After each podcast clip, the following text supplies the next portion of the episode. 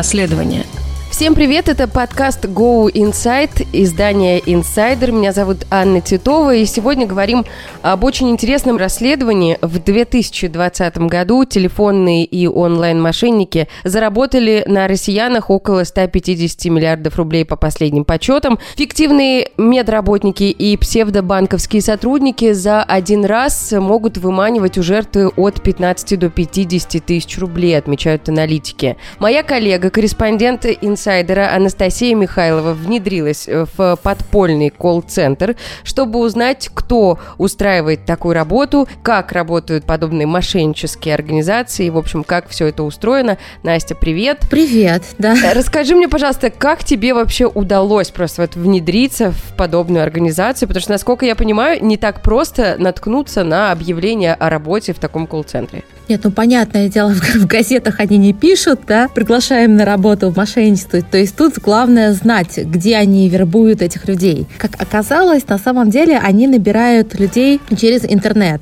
Так получилось, что мы, в принципе, начали изучать э, тему Даркнета. В ноябре со мной связался человек и сказал, что он хочет рассказать, как работают э, серые форумы в Даркнете. Вот, на тот момент я не, ничего почти не знала про Даркнет. Да, я занималась как бы темой обнала, я понимала, как обналичивают, допустим, деньги в банках, как идут схемы обнала между мошенниками в реальном мире, но вот с Даркнетом я не сталкивалась. Но мне было интересно послушать, что происходит в Даркнете, и мы стали смотреть, изучать форум. Он открыл несколько форумов и стал показывать, что там буквально вот э, каждый может зайти и прочесть, что они предлагают э, обнал денег, покупку данных, покупку левых номеров, э, покупку банковских карт, и в том числе тогда мы выяснили, что на этих форумах также вербуют людей для работы в колл-центрах. А ты можешь буквально в двух словах там описать вообще, что такое Darknet для тех людей, которые, ну, вообще не понимают, что это? Ну, как бы в обычном интернете мы все привыкли пользоваться поисковиками, и все сайты, они индексируются в поисковиках.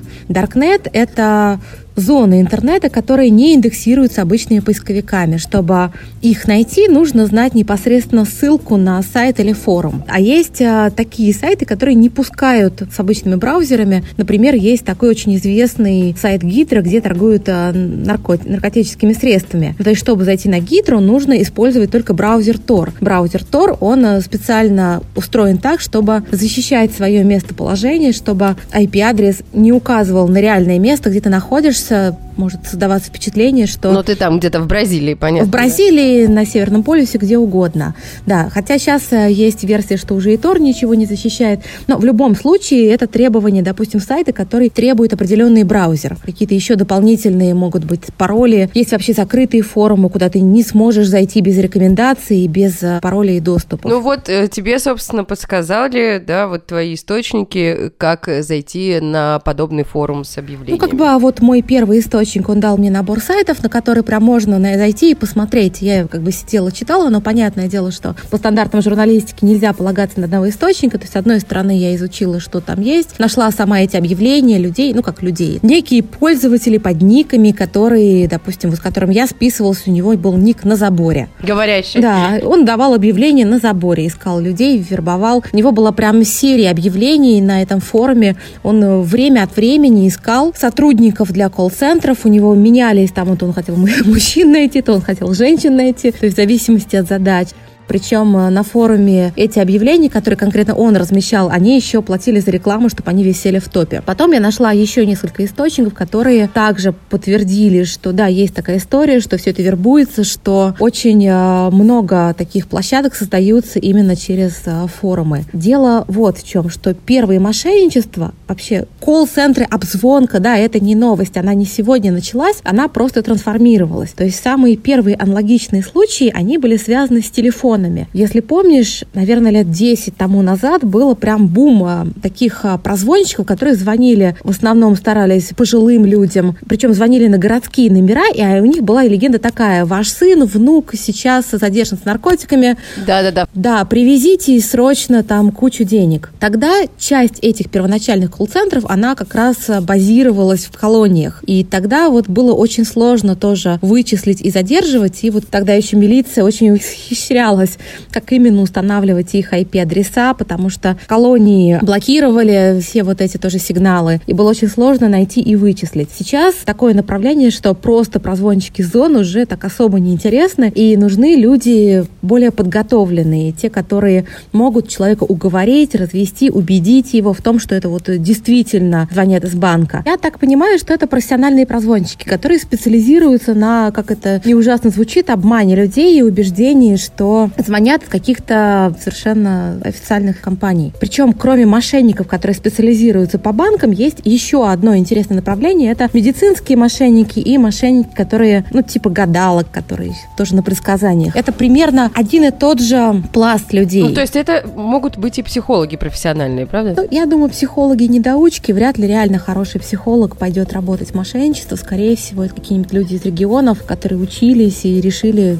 зарабатывать деньги. Психологического портрета этих людей нет, потому что его никто не составлял. То есть нет уголовных дел, и мы не знаем, кто эти люди. То есть они не верифицированы. Мы слышим всего лишь их голоса, записанные людьми, которые вот сейчас очень, сейчас очень модно публиковать свои телефонные звонки в интернете, и мы видим определенный уровень речи. Но я не филолог, это будет неправильно, если я сейчас буду давать оценку этим людям по тому, как они говорят. Да, но это всегда очень похоже на какой-то региональный выговор. Ну какой-то это какой-то выговор, да, по крайней мере то, что мы можем слышать невооруженным ухом.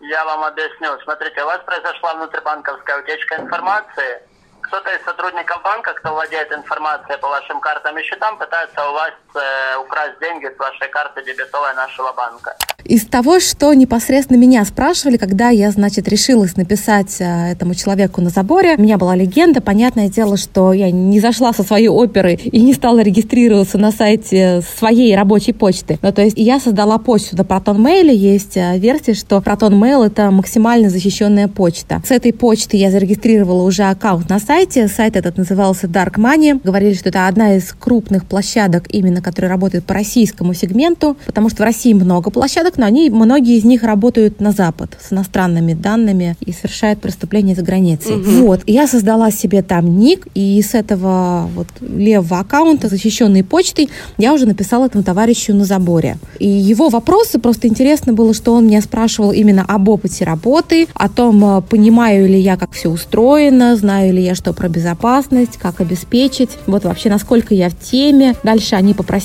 уже пообщаться в Телеграме, записать голосовые сообщения, чтобы послушать, как я говорю, что я говорю. И обещали выйти на связь. Но вот, к сожалению, реально вот каких заданий они мне не дали, потому что у них затягивалось запуск проекта, а нам нужно было уже публиковать текст, и я не знала, публиковать или ждать, ждать или публиковать. Мы публиковали историю, ну и, понятное дело, после этого уже ну, работать с ними было невозможно. А что, ну, конкретно у этой, об этой работе ты узнала, ну, например, как устроен рынок, я не знаю, баз данных или как работают вот люди с этими базами? Здесь, а, наверное, самый важный момент, почему именно все эти товарищи пришли в Darknet. Как бы, чтобы сделать колл-центр, необходимы, во-первых, а, база данных. Как я выяснила в моменте устройства на работу, они хотели, чтобы я делала до 100 звонков в день. То есть, понятное дело, что никто на самом деле, наверное, 100 звонков в день не делает, но все равно это огромное количество звонков. И получается только на одного прозвонщика нужна огромная база данных, да, с тысячами номеров. Угу. И эти базы данных, они покупаются оптом, и тут зависит того, насколько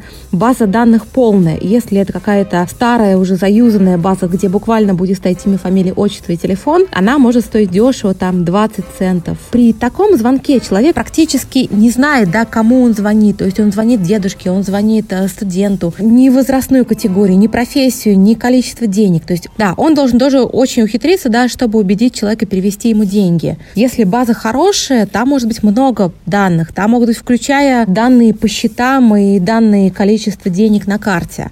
И такая база может стоить там до 2-3 долларов за строчку. Ну и тут вопрос, кто сколько вкладывается и насколько будет а, эффективен колл-центр, будет зависеть, конечно, от количества этих баз данных. Второй момент – это карты, куда выводить деньги. Большие колл-центры, они держат свои сети дропов. Ну, дропы так называют людей, на которые оформляются вот эти левые карты. Договариваются с одним, допустим, человеком, это какой-нибудь а, человек без определенного места жительства или какой-нибудь супербедный студент студент из регионов, который хочет заработать и ну, не сильно понимает, за что ему дают деньги. Вот. На него оформляется примерно там 20-30 банковских карт. Каждая из этих карт привязывается какой-то номер телефона, тоже на него все это оформляется. И вот за пакет банковскую карту и сим-карту могут э, уже на черном рынке платить э, до 15 тысяч рублей. Ну, либо они держат свои сети дропов сами, либо они, допустим, выкупают эти данные также на черном рынке. То есть, по сути, на вот таком форуме есть люди, которые создают колл-центр, нанимают прозвонщиков на работу, есть э, группы людей, которые предоставляют им базы данных с банков, которые торгуют определенными базами данных, и есть группа людей, которые помогают с обналом. И все это вот там как бы координируется. Здесь не нужна единая такая цепочка. Здесь они просто взаимодействуют, когда что нужно. Поэтому вот э, такие форумы очень удобны для мошенников и очень сложны для полиции в плане расследований. Так, а тебе удалось узнать, вот, например,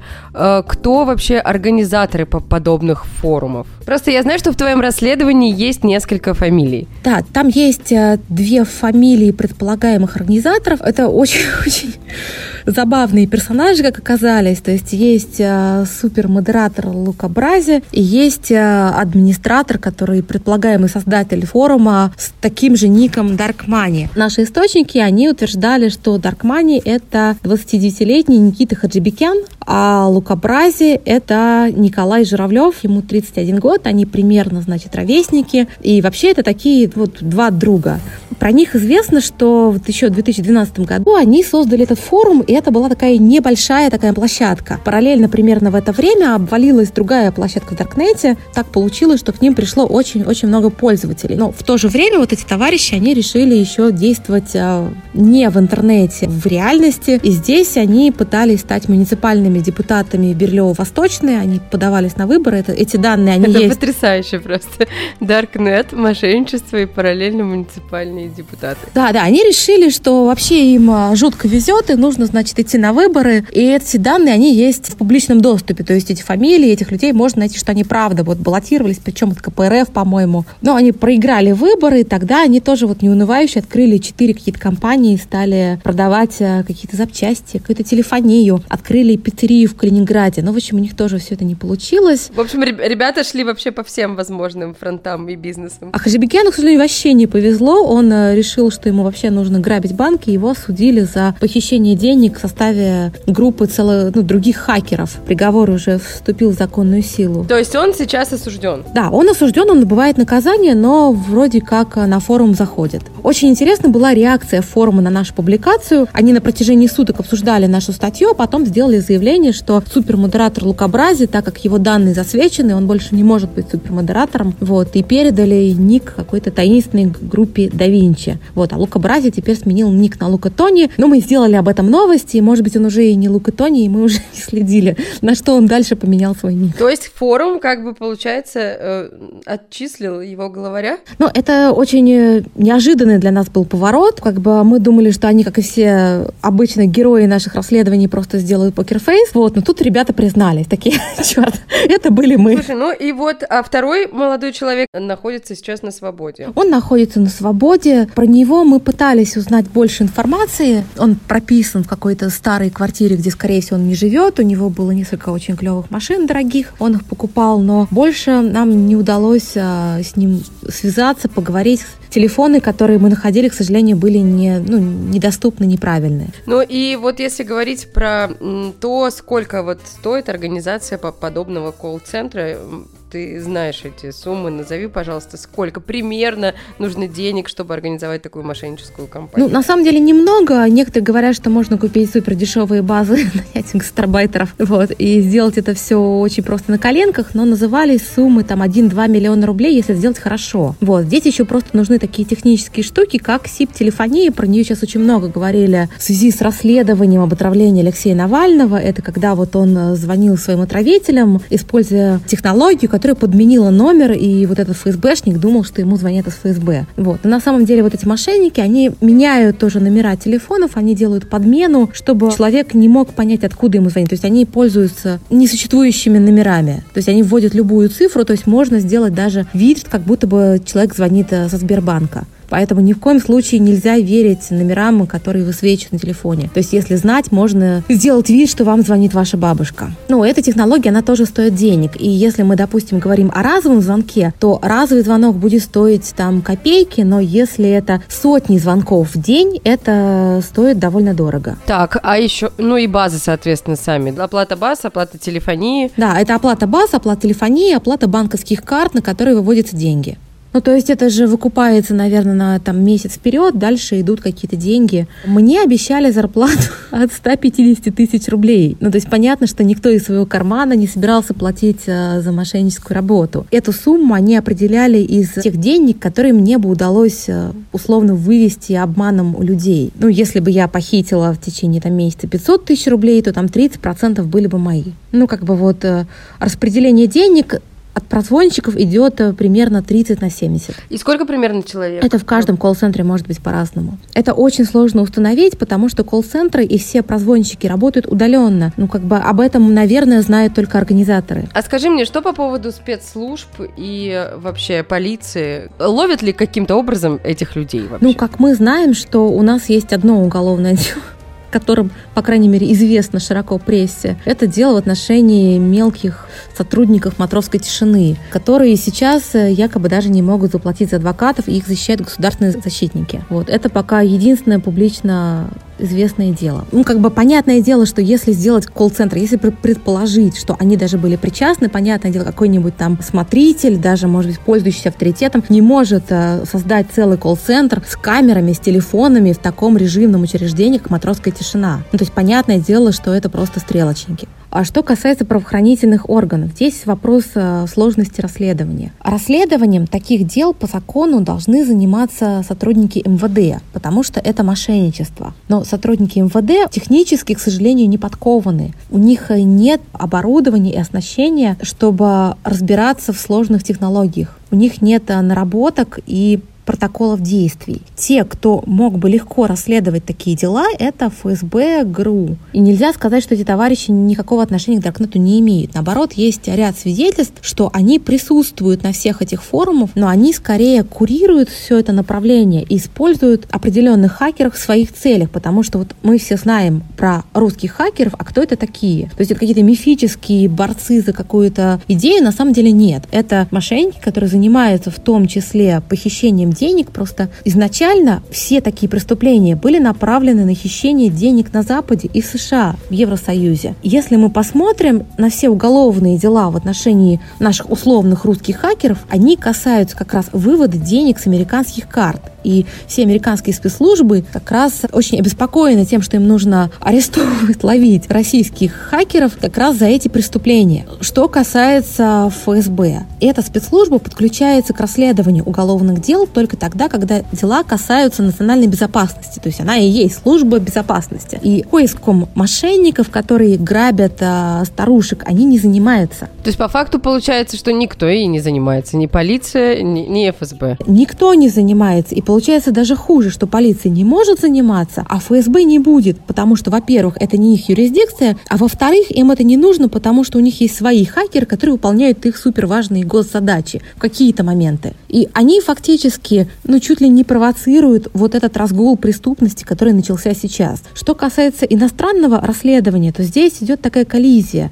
Очень сложно расследовать дела на территории другого государства. Для этого нужен обмен данным и нет практики расследования киберпреступлений преступлений, потому что у интернета нет привязки к каким-то странам. Есть привязки только к потерпевшим, а если потерпевшие граждане США, то никто не будет здесь этим заниматься и даже интересоваться. Одна проблема. А вторая проблема, что американские счета счета, допустим, компаний американских, а, сервисов, они застрахованы. И когда происходит хищение, в итоге все равно эти люди получают э, страховку. И здесь э, нет, может быть, с той стороны такой прям рьяной заинтересованности. Потому что что в итоге на самом деле за все платит страховая. То есть есть сервисы по продаже билетам, билетов. Их можно найти не даже не в Даркнете, а просто на всяких а, форумах а, типа дешевые билеты. И человек, покупая супер дешевый билет на какой-нибудь довольно дальний перелет, он может не подозревать, что на самом деле он платит деньги мошенникам, а схема там такая, что он переводит деньги за билет мошеннику, мошенник получает чистые деньги с этого человека, а билет ему покупает за реальную стоимость вот этой краденой банковской картой. Ну и по сути идет хищение денег у авиакомпании. Но авиакомпания, когда пытается распутать всю эту историю, понимает, что было мошенничество, что покупатель на самом деле вроде как ни при чем. Нужно искать каких-то потенциальных хакеров. В принципе, можно их не искать, потому что все равно страховая за все заплатит. Поэтому вот такие сервисы по дешевым продажам отелей билетам, они, билетов, они процветают, к сожалению. Я имею в виду исключительно только те, которые наживаются за счет э, покупки краденных банковских карт. Я не имею в виду все типа чип-трипы, нет, ни в коем случае. Это просто как раз вот эти непонятные пользователи сайта однодневки, которые скидывают какие-то дешевые билеты. Ну, то есть, и фактически мы понимаем из этого, что это такая вообще беспросветная история, потому что вряд ли вообще когда-нибудь будет это расследоваться, меняться, пресекаться, я не знаю. Нет, я думаю, это будет пресекаться, потому что, во-первых, это наносит ущерб безопасности банкам. И сейчас все эти расследования, все эти разговоры, они начались именно потому, что служба безопасности Сбербанка начала с этим бороться, потому что на ту же горячую линию Сбербанка поступают миллионы звонков с жалобами. Вот. И, вероятно, они хотят поменять эту ситуацию. Но что касается Сбербанка, это огромная структура с э, очень большим человеческим фактором. Практически у каждого человека есть карта Сбербанка, да, это огромный такой просто гигант. При этом а, сами системы не очень защищены. И вот э, во время как раз подготовки расследования мне очень многие говорили, что Сбербанк это очень уязвимый банк. Вот, и им нужно улучшать систему безопасности, заниматься просвещением людей. Ну, на самом деле, и то, что Сбербанк это самый крупный банк, да, российский, и, соответственно, практически то, что ты сказала, у всех есть карточки, и все клиенты этого банка автоматически становятся очень уязвимыми, потому что сколько раз, например, вот у меня просто нет карты Сбербанка, и сколько раз мне звонили мошенники, они, конечно, используют именно Сбер редко, когда это какие-то другие банки. На самом деле сейчас начинают использовать данные других банков, и Альфа, и Тиньков, и все крупные банки тоже под угрозой, поэтому расслабляться не стоит. Угу. Но, скорее всего, если будет такая же атака, как происходит со Сбербанком, то и службы безопасности других банков тоже как-то, наверное, начнут реагировать на эту ситуацию. Ну, по-хорошему, здесь нужно просто понять, что количество этих людей, которые торгуют данными и которые собирают колл-центры, не такое уж большое. То есть мы точно не знаем сколько, но это не тысячи человек. И вычислить их и как-то применить какие-то меры воздействия, наверное, возможно, было бы желание. Спасибо тебе огромное за твое расследование и за то, что ты нашла время поговорить со мной. Я напомню, что мы разговаривали с корреспондентом издания Insider Анастасией Михайловой. Ее расследование вы можете найти на сайте. Оно называется «Алло». Это служба безопасности Сбербанка, кто и как создает подпольные колл-центры в Даркнете, причем здесь Сбербанк и ФСБ. Все подробности на сайте The Insider. Я прощаюсь с вами, Настя. Спасибо тебе еще Спасибо. раз большое.